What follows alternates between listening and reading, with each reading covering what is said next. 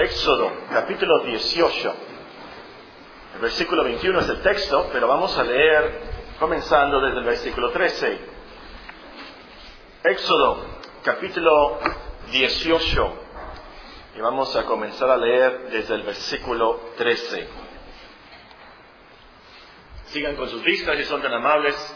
Les leo de este pasaje de las Sagradas Escrituras. Aconteció que al día siguiente se sentó Moisés a juzgar al pueblo, y el pueblo estuvo delante de Moisés desde la mañana hasta la tarde. Viendo el suegro de Moisés todo lo que él hacía con el pueblo, dijo, ¿qué es esto que haces tú con el pueblo? ¿Por qué te sientas tú solo y todo el pueblo está delante de ti desde la mañana hasta la tarde? Y Moisés respondió a su suegro, porque el pueblo viene a mí para consultar a Dios. Cuando tienen asuntos, vienen a mí y yo juzgo entre el uno y el otro y declaro las ordenanzas de Dios y sus leyes. Entonces el suegro de Moisés le dijo, no está bien lo que haces. Desfallecerás del todo tú y también este pueblo que está contigo, porque el trabajo es demasiado pesado para ti, no podrás hacerlo tú solo. Oye ahora mi voz, yo te aconsejaré y Dios estará contigo. Está tú por el pueblo delante de Dios y somete tú los asuntos a Dios. Enseña a ellos las ordenanzas y las leyes y muéstrales el camino por donde deben de andar y lo que han de hacer. Además, escoge tú de entre todo el pueblo varones de virtud, temerosos de Dios, varones de verdad, que aborrezcan la avaricia, y ponlos sobre el pueblo por jefes de millares, de centenas y de cincuenta y de diez. Ellos juzgarán al pueblo en todo tiempo, y todo asunto grave lo traerán a ti y ellos juzgarán todo asunto pequeño. Así aliviarás la carga de sobre ti y la llevarán ellos contigo. Si esto hicieres y Dios te lo mandare, tú podrás sostenerte y también todo este pueblo irá en paz a su lugar. Y oyó Moisés la voz de su suegro e hizo todo lo que dijo.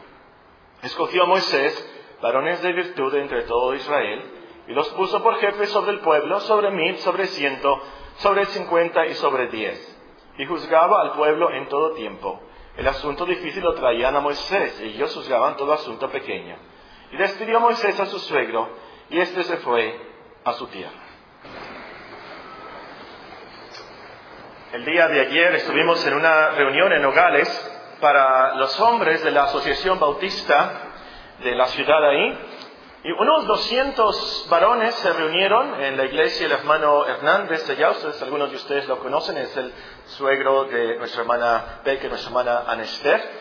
Unos 200 varones representando, creo, unas 12 iglesias, 12 iglesias bautistas allí del área de Nogales, también asistieron de Caborca y de Agua Prieta.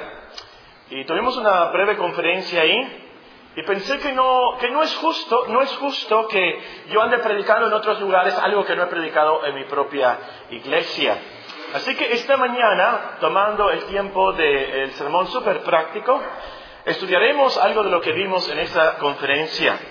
Ahora, aquí tenemos un grupo mixto, tenemos hombres y mujeres, así que no podré compartir todo lo que enseñé a los hermanos. Allí eran puros hombres, de hecho estaban unas mujeres ahí y las tuve que correr. Bueno, las tuve que pedir humildemente que salieran, porque iba a decir unas cosas eh, muy fuertes, muy directas a los hombres, y pensé que me iba a dar vergüenza y pena hablar delante de ellas, así que les pedí a las hermanas que, salieran. Bueno, el caso es que no voy a poder compartir exactamente todo lo que le dicen los hermanos allá, pero sí compartiré la mayoría de los puntos que vimos y, y como verán, mucho de lo que estudiaremos se aplica a todos nosotros, mujeres, niños, hombres, todos se va a aplicar a nosotros. Van a ver. El título del tema que expuse fue las virtudes que los varones necesitamos para servir a Dios en esta generación. Las virtudes que los varones, los hombres necesitamos para servir a Dios en esta generación. Y escogí la palabra virtudes a propósito. Esta es una palabra bíblica, virtudes, virtud.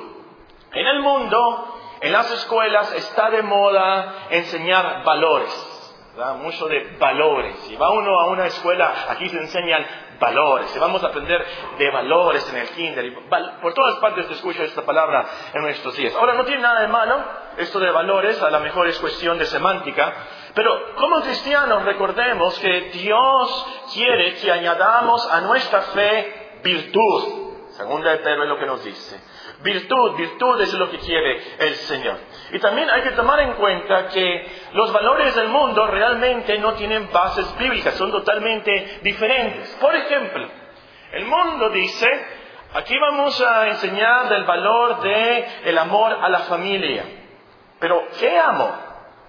¿Y qué es la familia aquí? El amor de que están enseñando no es el amor agape.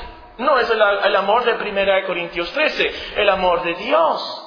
Y, la familia es totalmente diferente ahora a lo que la Biblia dice. Porque, ¿qué es la familia según el mundo? Ahora ya en muchas partes de Estados Unidos, en Inglaterra estaba leyendo, eh, ya en las actas de nacimiento oficial no se puede poner nombre del padre y nombre de la madre. No se puede poner eso. Porque ahora puede ser nombre del padre y nombre del otro padre. Nombre de la madre y nombre de la otra madre. Ya la familia, ya no, la definición ya no es bíblica, ya no es lo que hemos visto a través de todos estos siglos, ya está cambiando aún eso. Entonces, se enseña amor a la familia, pero ¿de qué están hablando? ¿De qué amor y de qué familia? Y así en todos los valores que se están enseñando, tenemos que ver, realmente no tienen bases bíblicas, no enseñan lo que la Biblia dice. Ahora, como les digo, eh, no está nada de malo que la, escuela enseñe a amar a sus padres, por supuesto que no, que sean humildes, por supuesto que no, que no roben, por supuesto que no, y la honestidad, por supuesto que no. Pero a lo último, como cristianos tenemos que tener en cuenta que lo que vamos a enseñar nosotros son virtudes. Y que la intención a lo último es lo que cuenta. La intención de los valores, ¿cuál es? La intención de los valores del mundo no es la gloria de Dios. No son hechos conforme a la palabra de Dios y no son hechos de un corazón limpio, que, es lo más básico. El punto es, hermanos, para que realmente funcione esto y las virtudes, tiene que glorificar a Dios y tiene que tener bases bíblicas, como vamos a ver. Ahora, quiero comentar también sobre la palabra servir. Vamos a estudiar las virtudes para servir a Dios en esta generación, es decir, hacer su voluntad, obedecerle, cumplir con nuestra vocación. Eh, y lo que quiero enfatizar, les dije y les, digo hoy, y se los he dicho antes a ustedes realmente, es que todos los cristianos servimos a Dios.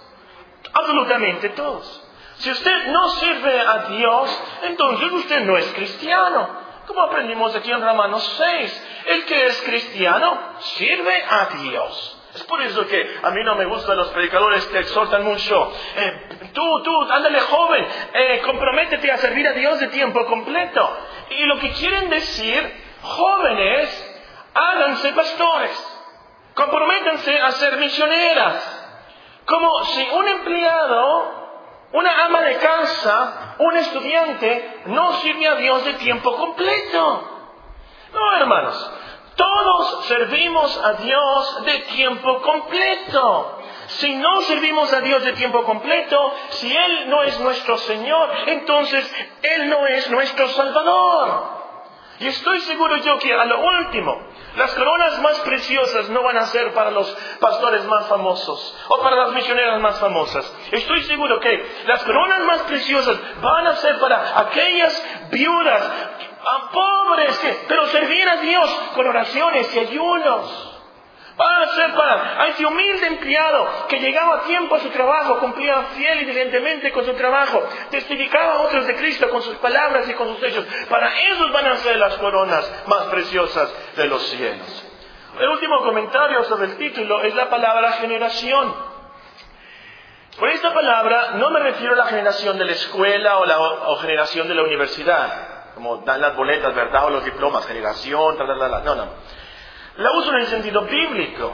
Generación es la gente de nuestros tiempos. Nuestra generación son los amigos, los vecinos, los compañeros de trabajo, de la escuela, que nacieron con nosotros y que van a morir con nosotros, la gente que tratamos todos los días.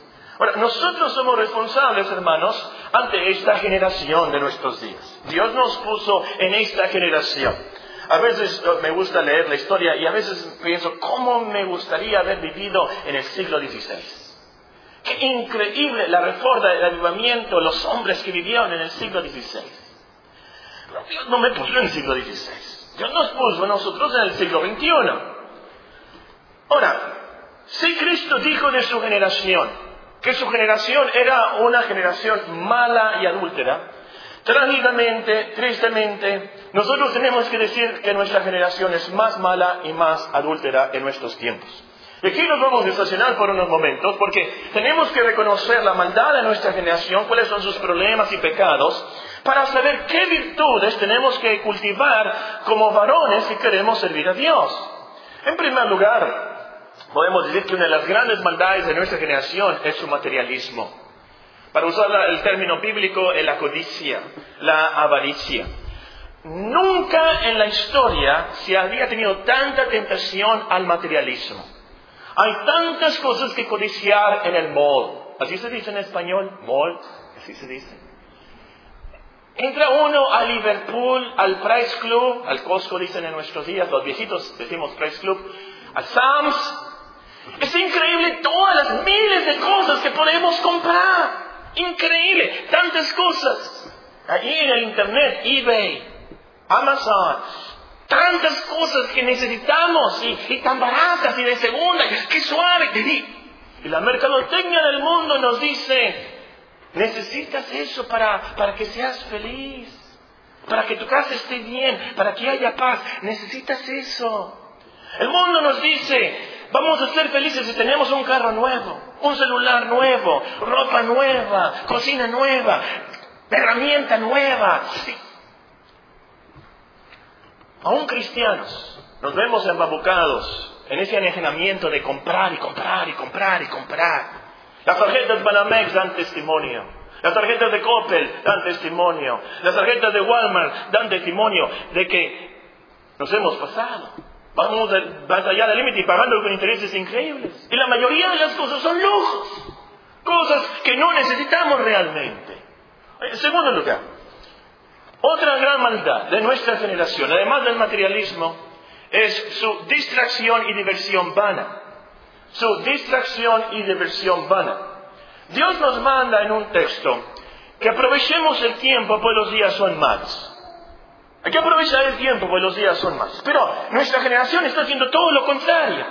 Malgasta el tiempo viviendo para divertirse. Su vida se trata de ver televisión, ver deportes, ver películas, bailar, pasearse, emborracharse, drogarse. Y aún los cristianos están cayendo en esa trampa. No, no, no que se droguen, por supuesto que no. Pero ni más ni menos, pues se levantan y, ahí van como zombies, ¿verdad? Hipnotizados a ver la, la laptop, la computadora, el Facebook. Y todo el día ahí viendo y navegando en la internet, viendo televisión. ¿Y cómo les causó risa a los hombres de, allá de, de Nogales? Ahí están, hasta los varones viendo novelas. Y lloran más que las mujeres. Pero ¿cómo es posible? Hombres con bigotes y barba y muy machos viendo las novelas. Pero ¿cómo? Ahí jugando al Wii, al Xbox y, salen allí con sus celulares aún jugando ahí y viendo todo. Ahora la lógica es, es que trabajamos mucho, hermano. Tenemos que descansar, tenemos que entretenernos. Ahora, no niego que hay que descansar y el Señor nos dio hasta un día para descansar. Y no dudo que debemos de hacer ejercicio, sin duda alguna, pero no al grado de esta generación. Como dicen los jóvenes, se ha pasado, se han pasado. Eh, eh, la diversión y deportes ya no les deja tiempo para Dios. No les deja tiempo para los demás, no les deja tiempo para la familia. A nombre de la distracción y diversión, nuestra generación no lee, no medita, no piensa, no adora a Dios.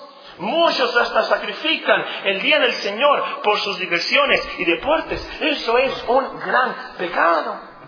En tercer lugar, nuestra generación ha caído en un gran sensualismo. Sensualismo de sensual. Esta es una generación, como dice el apóstol, cuyo Dios es el vientre y cuya gloria es su vergüenza, que solo piensan en lo terrenal. Hoy más que nunca en la historia hay mucha glotonería. Gente que come de más y bebe de más. Hoy más que nunca en la historia hay más lascivia y lujuria. Gente adicta a sus placeres carnales. Y no estoy hablando aquí de las prostitutas, podríamos hablar de eso también, o de los artistas que todos tienen sus affairs y, sus divorcios, no, no estoy hablando de eso. Pero hombres de nuestros días, varones, que se la llevan codiciando a mujeres que no son sus esposos. Y esto, por supuesto, hay una gran tentación en esto. Por todas partes está el sensualismo. En los anuncios en la calle, en la televisión, ahora en los celulares, gratis, aplicaciones pornográficas que, niños pueden bajar y, pueden ver ahí. Y los cristianos no estamos exentos de esas tentaciones. No, no, no lo pude creer cuando me lo dijeron. Sí lo creo, pero cuando me dijeron me dio tanta vergüenza, tanta pena, pero ¿cómo?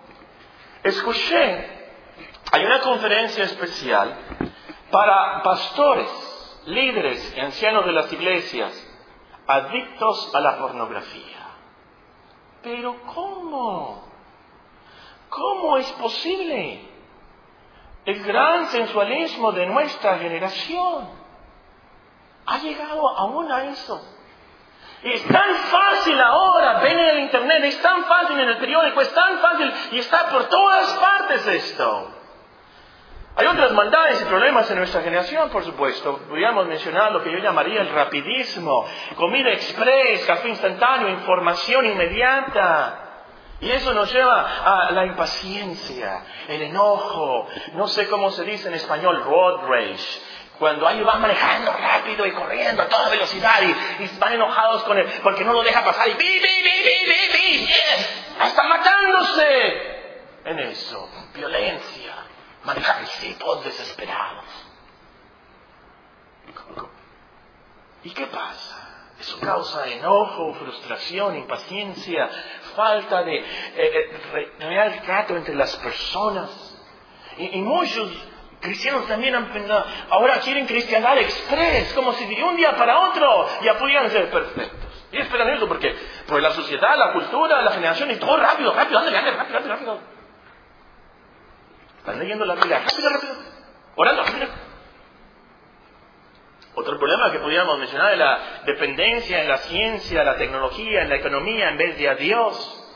La, gente de, nuestra generación se siente en paz porque tienen trabajo, tienen su carro y tienen sus seguros médicos y su patrimonio y su inversión. Entonces ya se sienten en paz.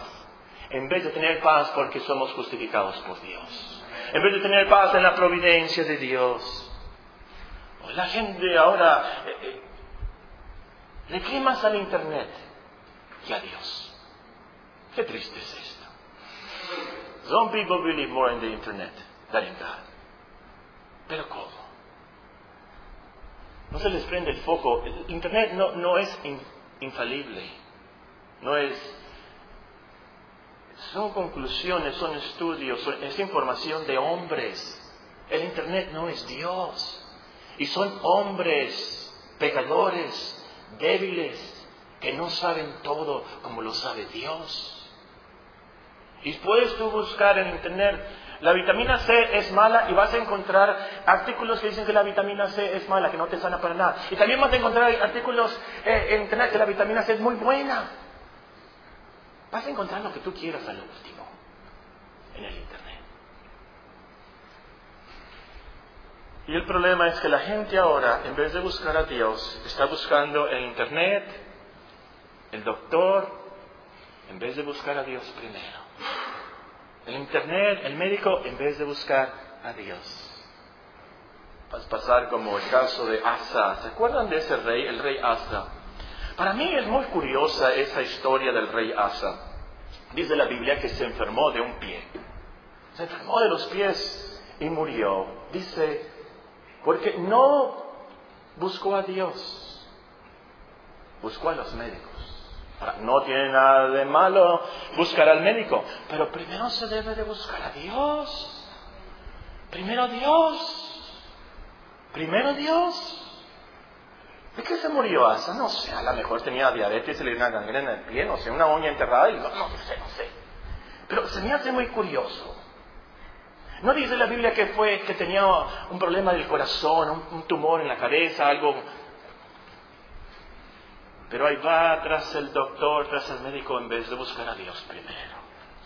Y así está nuestra generación. Qué triste. Podríamos también hablar del feminismo. Estamos cosechando los frutos de la liberación femenina. ¿Qué hay en nuestros días? Mujeres insumisas, mujeres bravas. ¿Y qué está pasando? Hombres achicopalados, pusilánimes, hombres que no son líderes y cabezas en sus hogares, y lo más triste del mundo, hombres que no aman a su esposa, a su mujer, así como Cristo amó a la iglesia. ¿Y eso por qué? Por el feminismo, la independencia de las mujeres, la falta de sumisión. Y los hombres tienen la culpa. Porque no tratan a las mujeres como Cristo trató a la iglesia. El amor dándose a sí mismo por ella. Hay muchas clases de problemas y lo último que quisiera mencionar es el gran problema de la desintegración familiar. Y aquí podríamos hablar de divorcios, separaciones, problemas con hijos cholos, problemas con hijos drogadictos y cosas así. Pero me refiero a la desintegración que ha causado el individualismo, el activismo de esta generación. ¿Qué quiero decir con esto? La familia ya no come junta. Imposible. No puede. Unos en el trabajo, otros en la escuela con diferentes horarios. En la tarde aquí uno tiene que ir a clase de karate brasileño, otro que tiene que ir a clase de béisbol, otro que tiene que ir a clase de tejido chino, otro que a clase de tenis, otro que a clase de, de. Hacer guarashi, no sé. Cada uno tiene su propio celular. Cada uno tiene su propia laptop. Y viven en su propio mundo. Los padres ya no entienden el lenguaje de los jóvenes. Y nuestros trabajos no ayudan. Tenemos que trabajar, por supuesto. Pero vivimos encerrados ahí en un cubículo. Y esa cultura está produciendo personas egoístas, encerrados en sí mismos. Nadie tiene tiempo para los demás. Los padres realmente no conocen a sus hijos. Los hijos no conocen a sus padres. Y al rato vamos a estar como en Estados Unidos, que ni siquiera conocen a sus vecinos. Ahora, hermanos, varones, así les dije lugares. Hermanos, amados, varones, nos engañaríamos a nosotros mismos si negáramos estos problemas y estos pecados. Y Dios nos ha puesto en esta generación, con esta gente tan mala y adúltera. Tenemos que cumplir con nuestra religión y guardarnos sin mancha del mundo, nos dice Santiago. Entonces, ¿qué virtudes necesitamos para sobrevivir y sobre todo para servir a Dios en esta generación. De eso se trata nuestro estudio. Lo que hemos visto es una introducción. Y les voy a explicar qué pasó aquí, entre paréntesis. El hermano Polo me llamó por teléfono y me dijo que yo tenía que predicar cuando menos por una hora. Así que me, me, me preparé y prediqué por una hora veinte.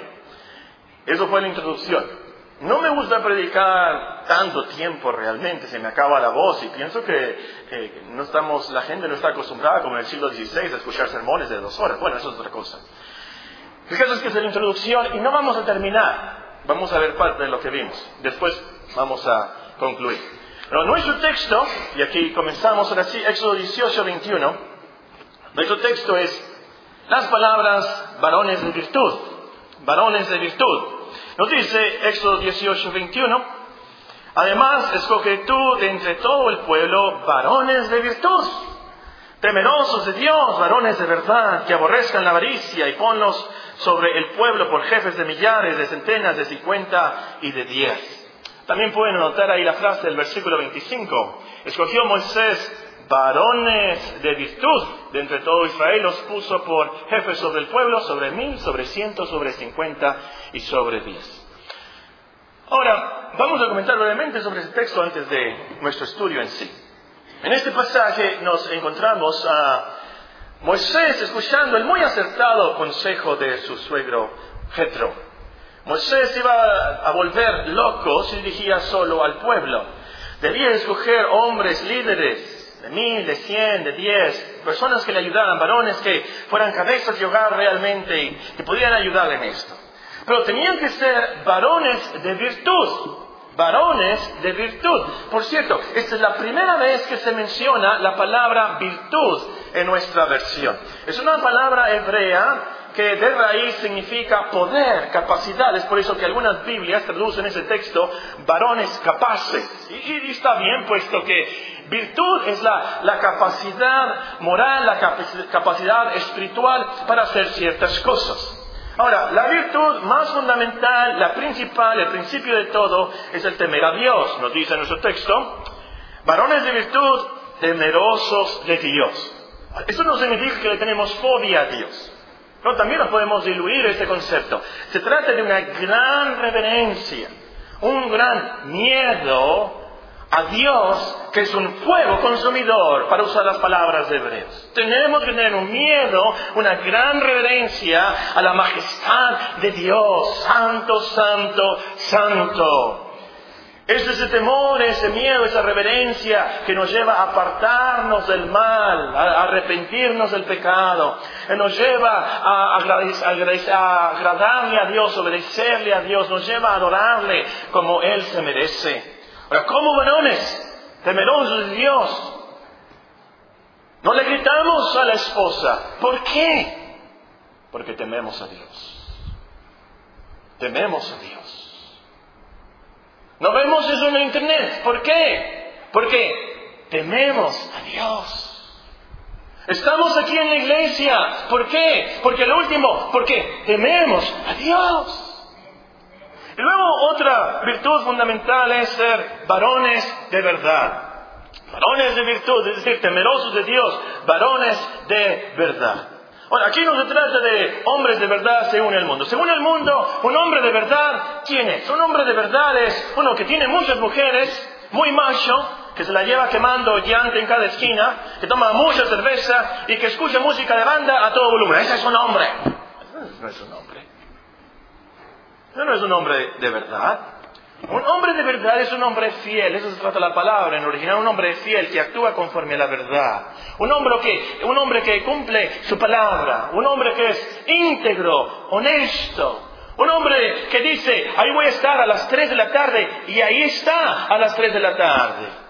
Ahora, el versículo también menciona que hay una virtud de aborrecer la avaricia. Vamos a ver más de esto después. Por el momento, noten que las virtudes fundamentales que tenemos que tener para servir a Dios son ser temerosos de Dios, hombres de verdad, no avariciosos. Ahora sí, veamos las virtudes que necesitamos para servir a Dios en esta generación. La primera virtud, y está en primer lugar porque tiene que estar en primer lugar, debemos vivir cultivando un intenso amor por nuestro gran Dios. Debemos de vivir cultivando un intenso amor por nuestro gran Dios. ¿Cuál es el primer mandamiento? ¿Cuál es el mandamiento por excelencia? El principal. Amarás al Señor tu Dios con todo tu corazón, con toda tu alma, con toda tu mente y con todas tus fuerzas. Y eso, hermanos, por cierto, es la, la clave, el secreto para no caer en la tentación del materialismo. Juan nos enseña, no améis al mundo, ni las cosas que están en el mundo. Si alguno ama al mundo, el amor del Padre, se puede traducir ahí, el amor al Padre no está en Él. Porque todo lo que hay en el mundo, los deseos de la carne, los deseos de los ojos y la vanagloria de la vida, no proviene del Padre, sino del mundo. El mundo pasa y sus deseos, pero el que hace la voluntad de Dios permanece para siempre. Ahora, aquí voy a decir algo muy, muy, ah, algo fuerte, algo difícil, algo a lo mejor ofensivo para algunos de ustedes. Eso les dije a los varones. Yo sé que ustedes en la congregación y en museo me van a entender más, pero usted lo dije a los varones de Nogales. Si tal vez alguien que me escuche en el internet, tal vez tengo que hacer este comentario. Escuchen muy bien, por favor, para que no me vayan a malentender. Se ha enfatizado tanto, se ha enfatizado tanto eso de, hacer decisiones y acepta a Cristo y así irás al cielo. Se ha enfatizado, tan, enfatizado y recalcado eso de acepta a Cristo, una y otra vez, acepta a Cristo, acepta a Cristo, acepta a Cristo que la iglesia está llena de gente que ha aceptado a Cristo, ha hecho una decisión, una oración como perico, pero no ama a Dios. No ama a Dios con todo su corazón, con toda su alma, con toda su mente y con todas sus fuerzas. Y luego ahí están los pastores, pero ¿qué pasó con, con Tiburcio? Porque no viene. ¿Y qué pasó con, con la hermana Carmelita? ¿Por qué no está aquí? ¿Y por qué no ofrenda a la gente? ¿Y por qué, por se están comportando así los jóvenes? ¿Y, ¿Y por qué no? Aceptaron a Cristo, pero como pericos. No aman a Dios. No cumplen con el primer mandamiento, no se han arrepentido de corazón, no han sido transformados por la gracia de Dios para amar a Dios sobre todas las cosas. Y el que no ama al Señor a tal grado de odiar a sus padres y aún su propia vida, no puede ser su discípulo. Eso lo dijo Cristo. Lo dijo y quiso decir, ustedes deben amar al Señor a tal grado que en comparación la relación con sus padres es como un odio. Eso lo dijo Cristo, así tan fuerte es. Ahora hermanos, varones, hombres, tenemos que amar a Dios sobre todas las cosas. Y es así como obedecemos sus mandamientos. Nos cuidamos de hacer el mal. Así tendremos una pasión por vivir la cristiandad a lo máximo, aprendiendo de Él, adorándole como Él lo merece. Y por cierto, sí, amando a Dios, reconoceremos la vanidad del entretenimiento mundano. No ah, necesitaremos tanta distracción y diversión porque a la última tendremos nuestra paz en Dios. Nuestro descanso será buscarlo a Él, conocerlo más. La vida será más seria. Ojalá que me entiendan en eso. Y también al amar a Dios, vamos así a amar a los demás. No vamos a ser tan egoístas y atrás. Y la lógica es bíblica, porque también Juan nos dice en su primera epístola, todo aquel que cree que Jesús es el Cristo es nacido de Dios. Y todo aquel que ama al Padre, ama al que ha nacido de Él. En esto conocemos que amamos a los hijos de Dios, cuando amamos a Dios y guardamos sus mandamientos. Si usted ya ama a Dios con esa intensidad, con esa pasión, entonces usted va a luchar contra la desintegración familiar. Usted va a amar a su esposa más. Usted va a amar a sus hijos más, usted va a amar a sus padres más, no va a caer en el individualismo, en el egoísmo, pero compartirá con los demás, luchará por su familia, le gustará estar en la iglesia en comunión con los demás creyentes. Ese amor intenso a Dios lo llevará a buscar la Biblia, a orar, a, ir a su trabajo, a la escuela, lo va a motivar a vencer de sus pecados que lo hacían, lo va a motivar a ser un cristiano de verdad, compartiendo su fe para que otros amen a Dios, que merece ser amado sobre todas las cosas. Ahora, yo creo que a todo esto nosotros decimos amén. Todos queremos amar a Dios más. Si alguien predica un buen sermón sobre la frase de Apocalipsis que, Apocalipsis que dice, has perdido tu primer amor, nos sentimos mal. Mal, muy mal.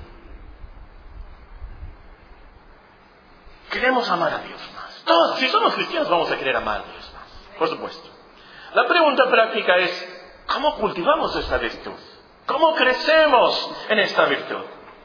Tres cosas y con esto terminamos. Número uno, asegurándonos que el amor de Dios ha sido derramado en nuestros corazones asegurándonos que el amor a Dios ha sido derramado en nuestros corazones. Estas palabras son de Romanos 5, hace mucho que lo estudiamos, Romanos 5. Vean, nada más voy a leer el pasaje, comenzando en el famoso versículo 1. Romanos capítulo 5 y versículo 1. Romanos 5, 1. Justificados pues por la fe tenemos paz para con Dios por medio de nuestro Señor Jesucristo, por quien también tenemos entrada por la fe a esta gracia en la cual estamos firmes y nos gloriamos en la esperanza de la gloria de Dios. No solo eso, sino que también nos gloriamos en las tribulaciones sabiendo que la tribulación produce paciencia, y la paciencia prueba, y la prueba esperanza. Y la esperanza no avergüenza, porque el amor de Dios, también se puede traducir el amor a Dios, ha sido derramado en nuestros corazones por el Espíritu Santo que nos fue dado. Entonces, ¿quieres amar más a Dios? Asegúrate que el amor de Dios ha sido derramado en tu corazón. Eso quiere decir que te asegures que has sido justificado, transformado por Dios, perdonado por Dios, y que Él te ha dado de la justicia de Cristo tu cuenta, que te has convertido, que te has arrepentido, que crees en Cristo. Y es así como comienzas tú a amar a Dios más y más. Esto es lo más básico de esto. Tienes que sacrificar en otras palabras. Número dos, ¿cómo cultivamos esta gran virtud? Conociendo más a nuestro gran Dios. Lo voy a decir con reverencia, por supuesto, no sé qué palabras usar.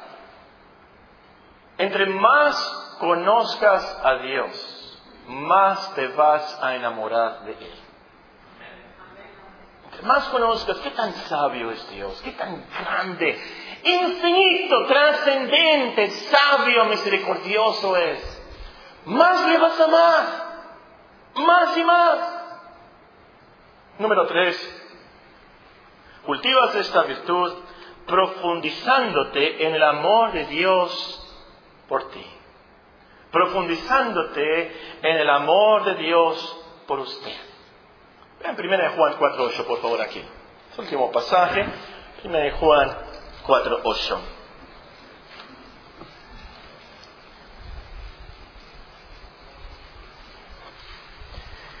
Primero Juan 4, os voy a empezar a leer el versículo 7. Amados, amémonos unos a otros porque el amor es de Dios. Todo aquel que ama es nacido de Dios y conoce a Dios. El que no ama no ha conocido a Dios porque Dios es amor. En esto se mostró el amor de Dios para con nosotros, en que Dios envió a su Hijo unigénito al mundo para que vivamos por Él. En esto consiste el amor, no en que nosotros hayamos amado a Dios, sino en que Él nos amó a nosotros y envió a su Hijo en propiciación por nuestros pecados, es decir, en sacrificio propiciatorio, es decir, para calmar la ira de Dios a causa de nuestros pecados. Entonces, Vamos a amar más a Dios cuando meditemos en lo que Él ha hecho por nosotros, su gran amor para con nosotros en Cristo.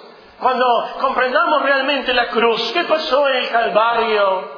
Como dice el himno, cabeza ensangrentada, herida por mi bien que fue su sacrificio, el cual causó que Dios nos recibiera, nos perdonara estas mentiras, estas lujurias, estas desobediencias, lo que hicimos delante del Internet, lo que hicimos al ver esa película R, lo que hicimos en el trabajo, al robar en la maquiladora, al chismear, las malas palabras y todas esas cosas con las cuales solemos pecar los hombres. Nos damos cuenta, por eso murió Cristo, por eso es la corona de espinas, por eso los azotes por mí. Él me amó, se entregó a sí mismo por mí, por mis pecados. Entonces le amamos porque le amamos. Y si usted ha ido a la cruz y no ha amado más al Señor, usted tiene un corazón de diamante, un corazón tan duro. Usted necesita pedirle misericordia a Dios, Señor, ten misericordia de mí, cambia mi corazón. Dios mediante, después terminaremos este estudio. Tan solo les voy a compartir en último lugar lo más importante que les di a los hermanos allá en Nogales. La lección más importante, y les dije, despierten. Si no me han escuchado por esta hora y veinte minutos, ahora sí quiero que despierten porque es la lección más importante, les dije. Hermanos, no somos salvos por nuestras virtudes. No somos salvos por nuestros esfuerzos o nuestros logros. Somos salvos por Cristo. No somos salvos por lo que nosotros hacemos. Somos salvos por lo que Cristo hizo. Dios nos va a recibir porque Cristo es perfecto, no porque nosotros somos perfectos. Dios nos va a recibir porque Cristo es virtuoso, lleno de toda virtud, no porque nosotros somos los virtuosos. Dios nos va a recibir por lo que Cristo hizo y vivió por nosotros. Esta es la justificación. Dios nos perdona y pone a nuestra cuenta la vida de Cristo su justicia, nuestra justicia. Por eso nos recibe Dios. Claro, nos esforzamos y nos vamos a esforzar mucho a cumplir con estas virtudes en esta generación, en nuestra familia, en nuestra iglesia, porque hemos creído en Cristo. Él nos ha transformado, nos ha inyectado ese amor a Dios. Y por supuesto, nosotros le amamos, porque Él nos amó primero. Y por eso queremos vivir para la gloria de Dios. Oremos.